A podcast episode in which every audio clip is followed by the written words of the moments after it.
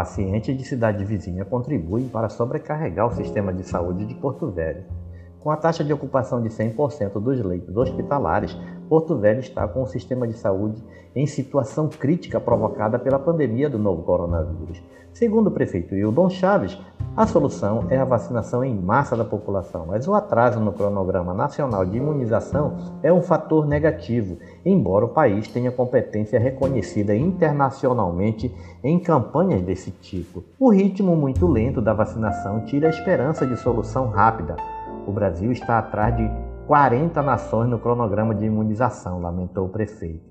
Diversos fatores têm contribuído para que o quadro se agrave ainda mais. Segundo o Hildo, um deles é o fato de, devido à curta distância, municípios vizinhos, inclusive de outros estados, procurarem atendimento nas redes municipais e estaduais de saúde de Porto Velho.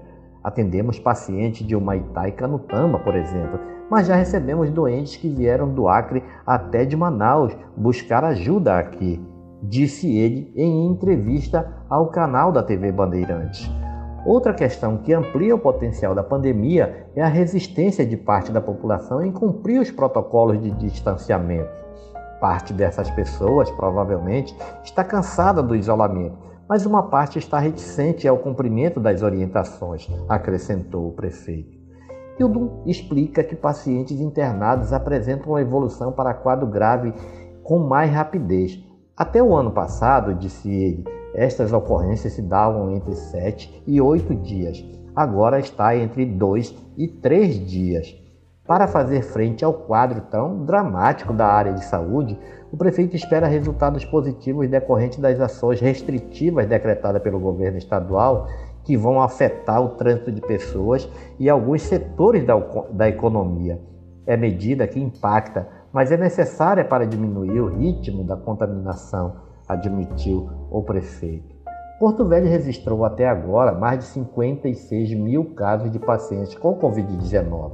Destes, 48 mil foram curados. Também foram registrados mais de 1.380 óbitos. Neste momento, há 9 mil casos ativos da doença. Os atendimentos na rede municipal são pré-hospitalares, que vão de casos leves a moderados. No entanto, as unidades de pronto atendimento, as UPAs, estão atendendo muitos casos graves que aguardam vagas em UTI.